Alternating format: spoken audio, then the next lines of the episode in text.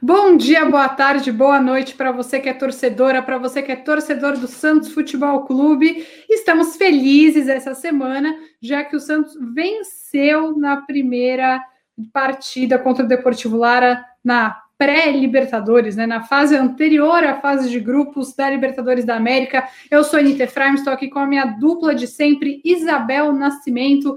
Tudo bem com você, Isabel? Estamos felizes essa semana? Olha, o Santos quase hum. nos matou do coração ontem, né? Vamos ser uhum. bem claros que, assim, é, Deportivo Lara é querido, é, com grande história desde 2009 no cenário do futebol, simplesmente virou o jogo em casa, né? Não, não podemos. A, a minha cara, eu tava tendo aula ao vi, ó, aula online. Nossa, até minha amiga me mandou, minha, minha amiga online, né? Que a gente nos conhece ainda, ela falou: foi gol deles, né? Porque, cara, eu devo ter feito um tipo, puta vida, assim, que eu fiquei Sem arrasada. nem perceber. Não, Nossa, eu fiquei arrasada também. Não deu nem tempo de comemorar o nosso gol. Mas, para começar o nosso podcast, vamos ouvir o segundo gol do Santos, gol da vitória de Kaique. A narração é do Vinícius Moura, da Rádio CBN. Toca aí, Isabel Nascimento. Vem para a cobrança de escanteio. O Santos aqui na ponta direita. Lançamento na grande área. Tem o toque de cabeça. Gol!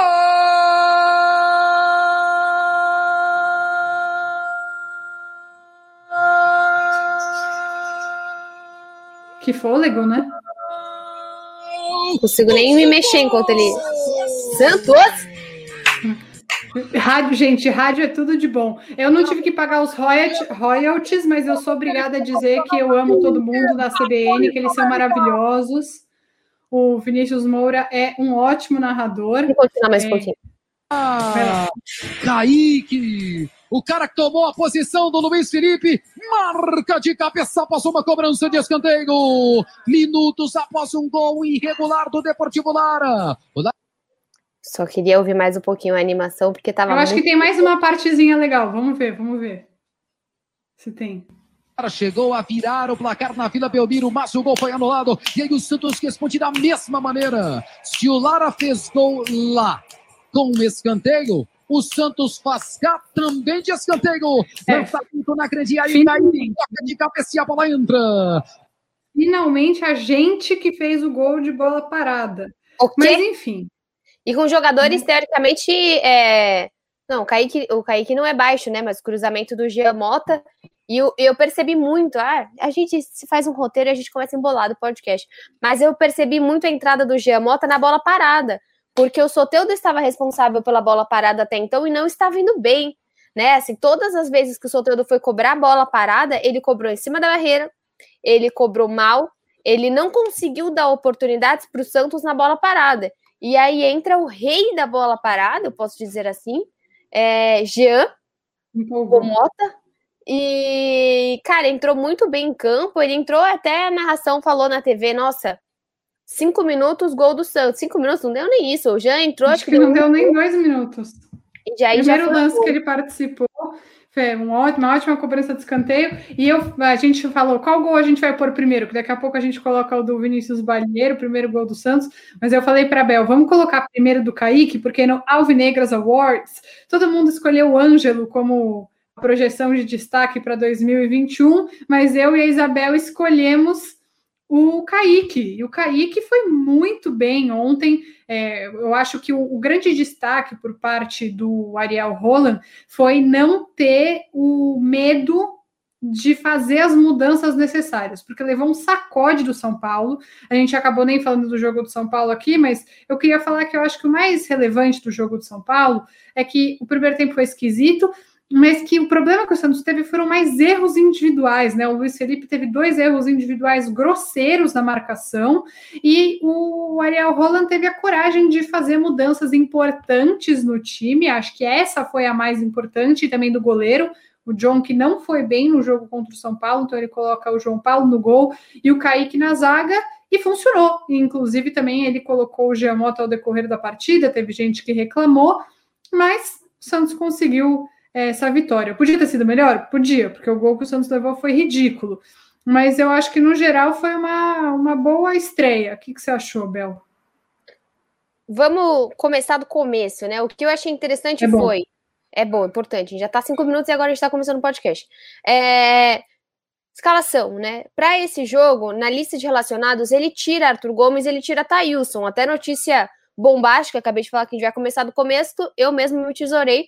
É, o Santos acabou de postar, né, que o Thailson foi empre é, emprestado ao Curitiba, e isso vem muito do que eu tô falando, dessa lista que o Santos coloca de relacionados. Uma coisa é você não ser relacionado para uma partida, outra coisa é você não ser relacionado para uma competição.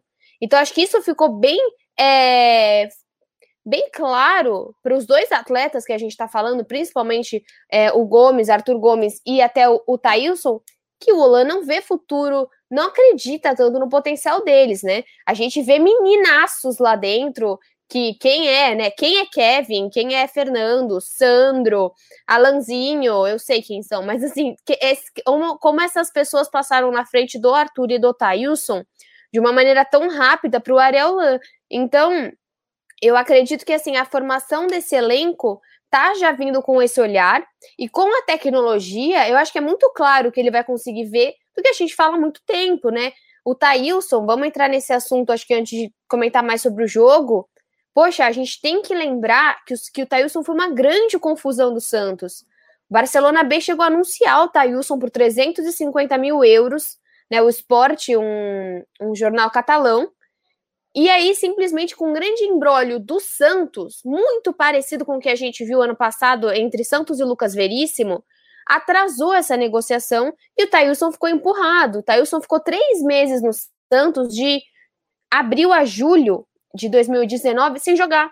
Então, assim, eu entendo a relevância, eu acho que realmente ele não apresenta um bom futebol, mas ele é mais uma história de má direção do Santos e má gestão dos meninos. Ele é um cara de 22 anos que praticamente é, não teve uma grande sequência, porque a gente quer ver para ontem, quer ver para ontem. O São Paulo ele acreditava nele, só que o São Paulo ele fez gol até na estreia dele, né, no Vasco, mas eu acho que assim, é legal a gente pegar esse case Thailson, e o que eu mais quero com o Thailson nesse momento é que ele seja o Yuri Alberto, que ele chegue no Curitiba, que ele jogue bem, que ele mostre o potencial, porque assim, o Barcelona, a, a manchete é tipo, joia da vila, estrela, é, ai, presença técnica, finalizador, visão de jogo, é um negócio assim absurdo, Thailson. O Barcelona não é qualquer porcaria para estar tá falando isso.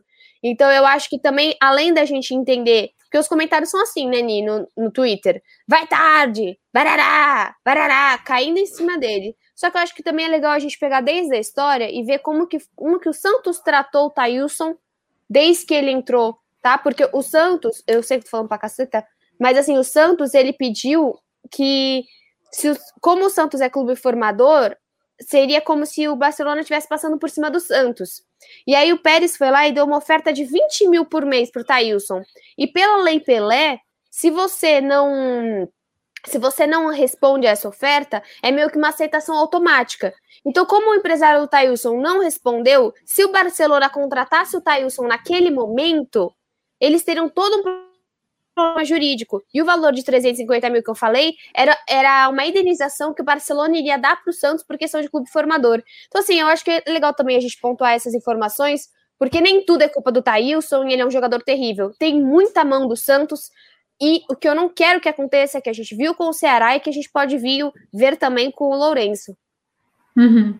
Sim, mas é, eu acho que é importante também veja o trabalho do técnico aparecendo nessas dispensas, né? Porque o torcedor já via o Cuca várias vezes insistindo com o Thailson e não dando certo, com o Arthur Gomes. Eu tenho certeza que na ausência do Marinho tinha muita chance do Arthur Gomes começar como titular se o Cuca ainda fosse o treinador do Santos nessa partida contra o Deportivo Lara. E a gente vê que o Ariel Roland não, ele foi lá e colocou o Ângelo, que no primeiro tempo foi o melhor jogador do Santos, é, teve uma chance muito clara de gol, que o Marcos Leonardo finalizou, mas o goleiro pegou. Aliás, o goleiro do Deportivo Lara fez boas defesas, impediu o Santos de abrir o placar mais cedo, depois de ampliar o placar. É, mas eu vejo que isso de verdade é usar a base, né? E não ah, lançar o menino no Maracanã perdendo de 3 a 1 para o Fluminense para dizer que lançou o jogador, segundo jogador mais novo do Santos, só depois do Coutinho, antes do Pelé, que ninguém quer saber isso. E todo e que ele já chega com marketing, é né? repetido. Né? É. O, o, o Ângelo ele já tá aqui, ó, nas costas dele tá carregando já, entendeu? Sim. Isso é, isso é chato, cara, porque você. Ele não teve base, né? O moleque simplesmente tá com 16 anos jogando no Maracanã. Sim, mas ontem, quando você vê ele um pouco mais preparado, e ele foi o melhor do primeiro tempo, depois ele cansou, porque ele é um adolescente de 16 anos, não tem o mesmo preparo físico que outros jogadores. usa aparelho, mas ele, ele cansou muita, e tudo muita, bem. Muita aflição isso. Vocês não têm ideia de como eu tenho aflição de jogador de aparelho. Porque se vê uma cabeçada, meu é, Deus, que é, desastre. É, realmente. É, eu, como uma pessoa que usou aparelho durante uns bons anos, posso dizer que é eu horrível. Capacete. Você usou capacete? Eu usei, usei um que vinha um. Vocês não estão vendo, mas eu estou mostrando. Ele vinha um elástico do último dente até aqui. A Anitta tá vendo essa cena maravilhosa. E aí ele prendia na minha cabeça. Grandes, grandes momentos do Alvinegras da Vila. É, as pessoas ficam mandando mensagem para a gente. Ai, muito bom esse material que vocês produziram. é, expectativa. Grande podcast, realidade. Isabel usava capacete. Bom, enfim. É, mas você vê que isso é o uso da base. Ontem, é, acho que muita gente, inclusive eu, é, a gente questionou a saída do Sandri quando entrou o Pirani, mas no final das contas a estratégia deu certo. Não, talvez poderia ter sido melhor se tivesse tirado o Alisson, mas será que o Santos não teria ficado muito exposto nessa situação? Apesar do Alisson ter jogado, ter levado um cartão amarelo e sido meio Alisson ontem nessa jogada, achei que ele jogou muito bem. Então, é, o Pirani fez, eu ia dizer é que o Pirani fez uma boa atuação. É, o Ângelo fez uma boa atuação, o Sandri fez uma boa atuação. Quem mais da base estava no jogo? O Kaique fez uma atuação de gala, para mim, o melhor em campo. Então, assim, acho que isso é usar a base. Eu, a gente fez uma. acabou jogando pouco, né? É, ele... e achei que também não foi muito bem no caso, mas. O Bruno não tá conseguindo entrar bem. Eu acho que ele tem uma. Acho que talvez o Olan vai ver mais desenvolvimento no Marcos do que no Bruno. Porque tem muita gente que fica falando, né? Ah, o Bruno é um jogador só de uma jogada só. Eu não acho, mas então a gente não tem que acreditar que ele seja. Sabe? Porque... Eu acho que ele faz o pivô bem, mas ele precisa de um pouco mais de treinamento. E acho que isso com o novo treinador é tempo. É preciso, você precisa saber, por exemplo, eu achei muito no jogo que eu tava, eu falei que eu tava vendo lá na sala, como se você estivesse aqui, que eu lembro que eu tava assistindo na outra TV. Eu tava vendo na sala o jogo, foi o jogo de São Paulo. É, isso, isso o, o Soteudo tentava, tentava, tentava, não tinha ninguém do lado dele, só tinha o Gemota. O Bruno nunca conseguia acompanhar o Soteudo. Então é difícil também, porque você. Uma hora você joga com o Marcos, uma hora você joga com o Bruno, uma hora você enfia o Gemota de nove. Então também ter uma sequência nesse sentido de saber, Sim. eu sou o reserva do Caio Jorge. Sim, acho que isso também é uma coisa que o treinador vai definindo aos poucos. O Marcos Leonardo acabou não jogando tão bem, apesar de ter feito uma, uma boa finalização, é, mas depois a gente soube pelo Roland que ele não estava se sentindo muito bem, daí ele se recuperou e foi para o jogo, mas não rendeu tanto. É, eu não gostei, Bel, do Felipe Jonathan. Achei que o Felipe Jonathan fez um jogo bem abaixo. É, acho que ele está um pouco sem ritmo de jogo, o que é normal, né? Porque o jogador não costuma ficar uma semana, uma semana e meia sem treinar. Ele ficou e achei que ontem ele deu pouco suporte para o Soteudo. Que não é, é cansa. Você tem uma pessoa que trabalha no Santos Futebol Clube, se essa pessoa chama Felipe, o sobrenome é Jonathan. Porque o que ele trabalhou em 2020. Eu acho que é nome composto, mas tudo bem, não é esse o ponto. E daí? tá? Desculpa, Felipe, Jonathan. Mas, cara, eu acho que se você pegar em minutos, ele e o Pituca foram pau a pau em 2020. Porque Sim. até pela, pela ausência de elenco. Não só por Sim. talento. E eu gosto muito do Felipe Jonathan. Até quando eu tinha o Jorge, eu falava, cara, o Jorge, para mim, ele é um bom lateral, mas eu não vejo evolução nele. Eu acho que ele é um cara que acha que já sabe tudo e vai jogar isso. O Felipe Jonathan é um cara que vem técnico, sai técnico, você vê a mudança dele. Você vê o cara marcando mais, você vê o cara sendo mais ofensivo.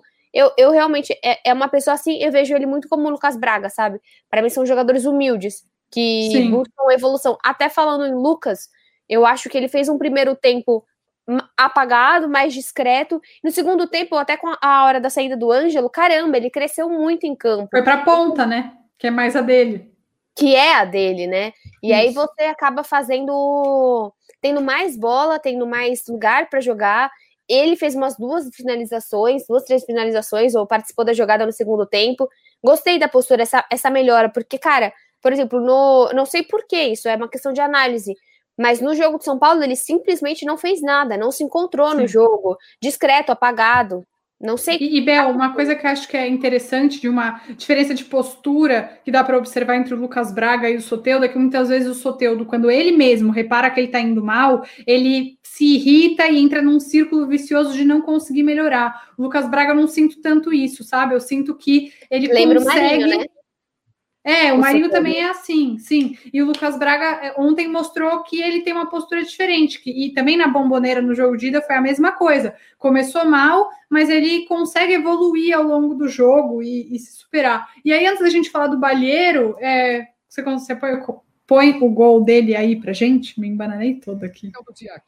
Por enquanto tá montadinho, arrumadinho, organizado, Lara. Enquanto o Santos troca passe, segue aqui da esquerda, vai lá na ponta direita. Vinícius Balieiro toca na meiga para Sandri de primeira, atrás agora com o Alisson com a perna direita, curto para Sandri. Domina, faz o giro, passa Alisson na área pela direita, já tá na grande Acho área. Acho que vai ser gol. Tira a defesa, voltou bem o chute pro gol! gol! Acertou. Tá, tá, tá. Virei, virou Fórmula 1.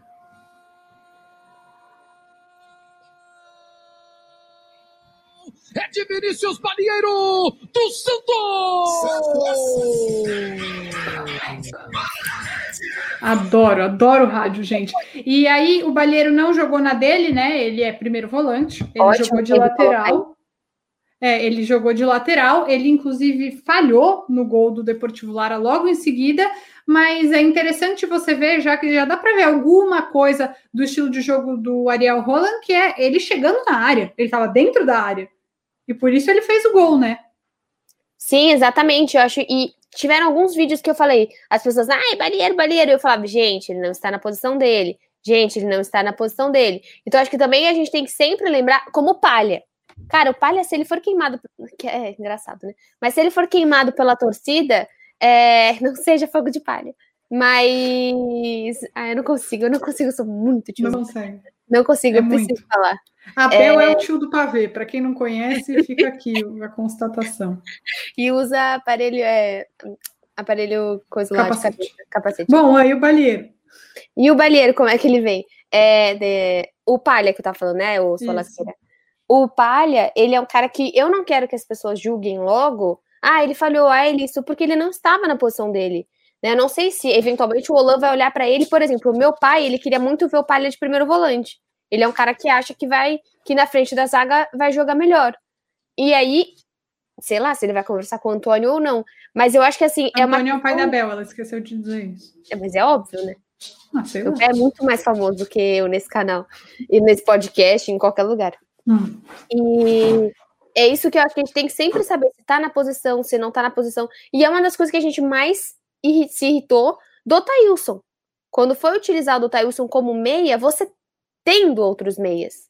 Principalmente o Lucas Lourenço, quem não Sim, é que no caso careta, o Pará... Ela é uma desses haters que fica no meu perfil falando tem que ir embora mesmo, manda embora. Esse é o tipo de, de perfil da Anitta e tem um rabinho balançando. Não é verdade. Não é o dela. É o Dodô, é o Dodô, meu cachorro.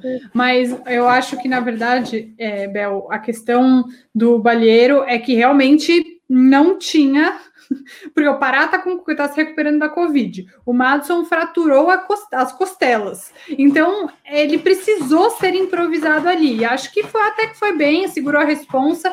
Tudo isso lembrando que a média, média de idade do time do Santos ontem era na terça-feira, que a gente está gravando na quarta, mas vai ao ar na quinta, a média do time do Santos de idade era 21 anos. Então, Esse podcast tem média de 25, só para vocês terem noção. Se a gente contabilizar Exatamente. o Dodô, talvez ajude. Mas só é. para vocês saberem. Sim. Aí, Bel, perguntei no nosso Twitter para quem segue a gente. Se você ainda não segue a gente, segue a gente lá, arroba alvinegrasdavi1, esse nome maravilhoso. Batemos mil, viu? É, a gente passou de mil seguidores. Mil. A gente quer contar com você também. E é o seguinte: qual o seu sentimento até agora? Quero saber o seu, Isabel Nascimento. Você está totalmente rolanizada? Você está com um pé atrás ou você está animada, mas calma? Como que você está? Ah, eu tô, se me permite, Noronha, beleza, posso. Eu tô animada, mas calma, pagando os royalties ao nosso colega de trabalho.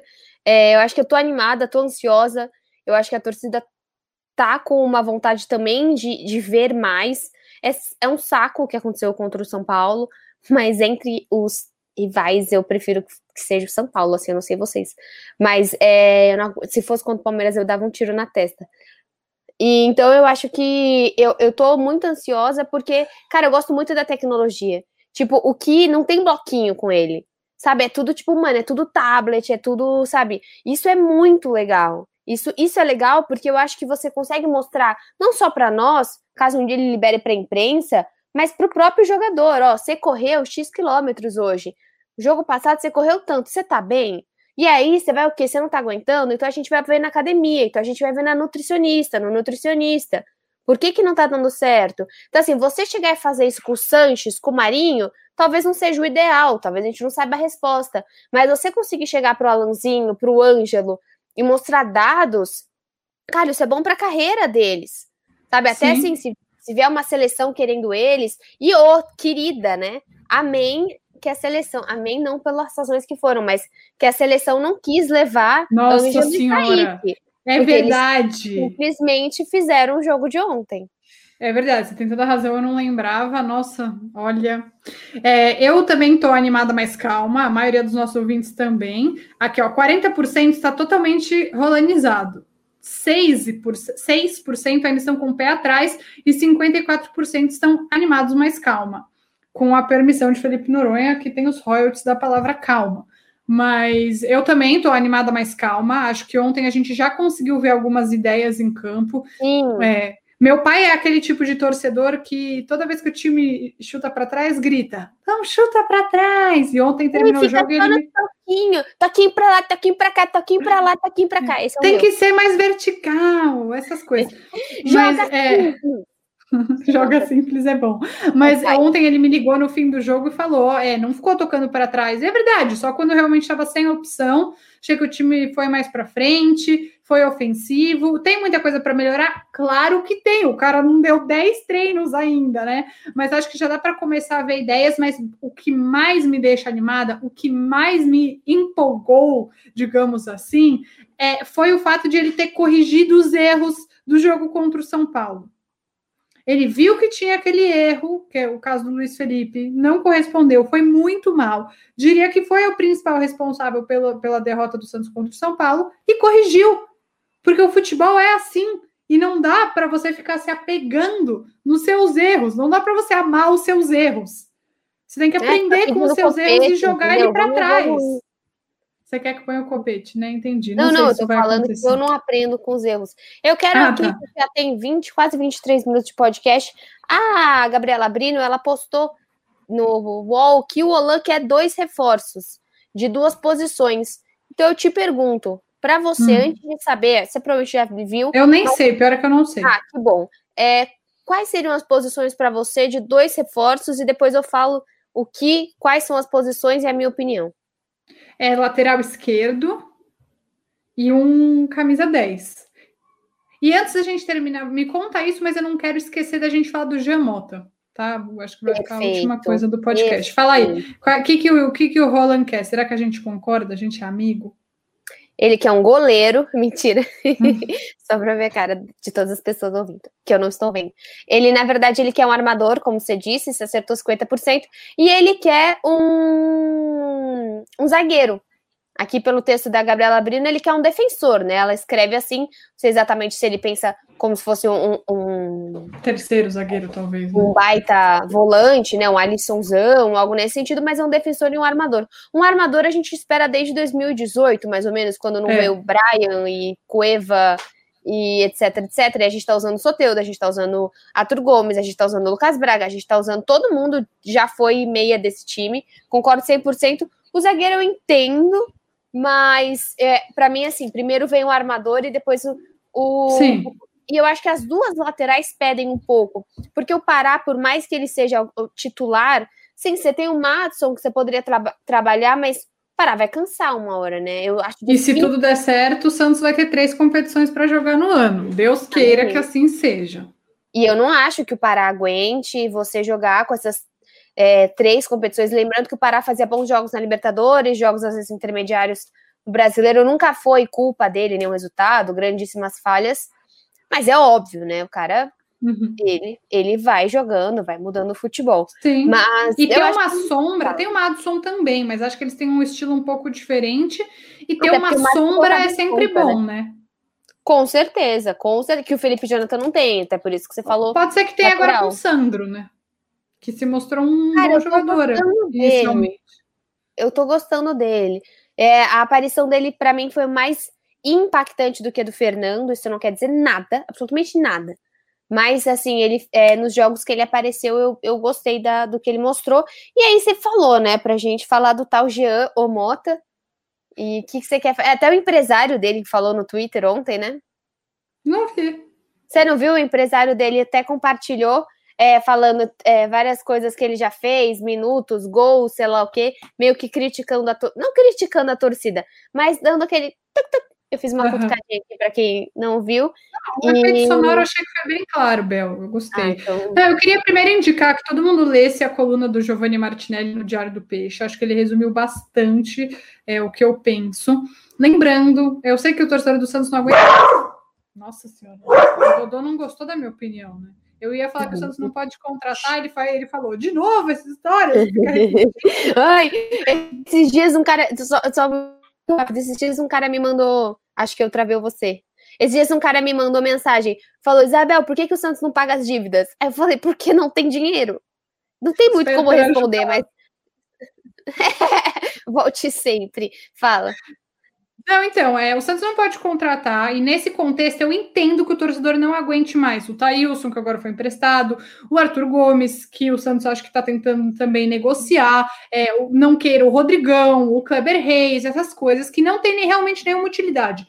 Mas o Jean Mota, ontem no jogo, no, no jogo contra o Deportivo Lara, e também em outros jogos já, no jogo contra o Santo André, se mostrou um jogador útil para o elenco do Santos. Não estou aqui dizendo que ele tem que ser titular absoluto, que ele é maravilhoso, que ele não tem defeitos, mas ele é um jogador que agrega. Isabel Nascimento fala isso há muito tempo. Eu não tinha tanta certeza, mas, com, mas fui olhando com um pouco mais de cuidado, um pouco mais de atenção.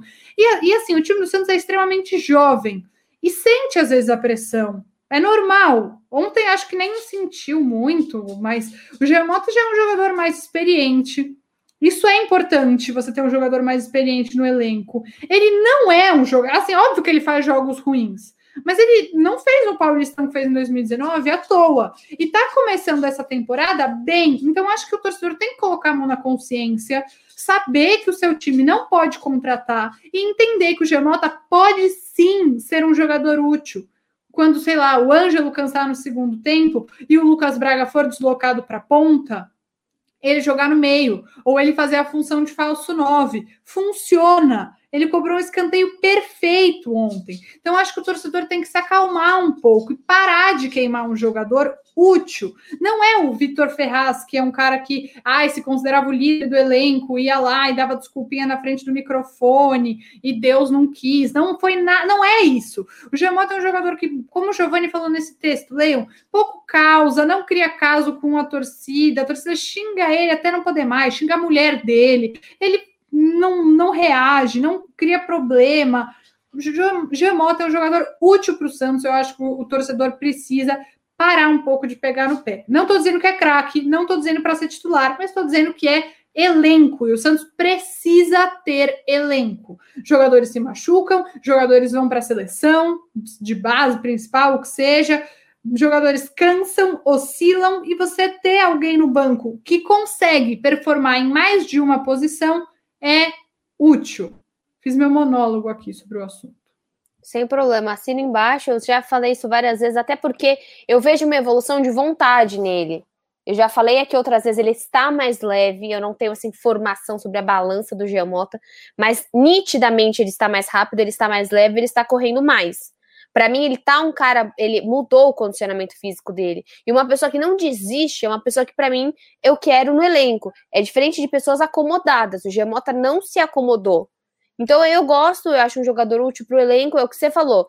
Vai suprir a necessidade? Não precisamos de um meia? Não, ainda precisamos. Mas tá entrando, tá entrando bem. E quando entra em sua função, joga melhor, porque é a função dele. Sim, acho que é isso.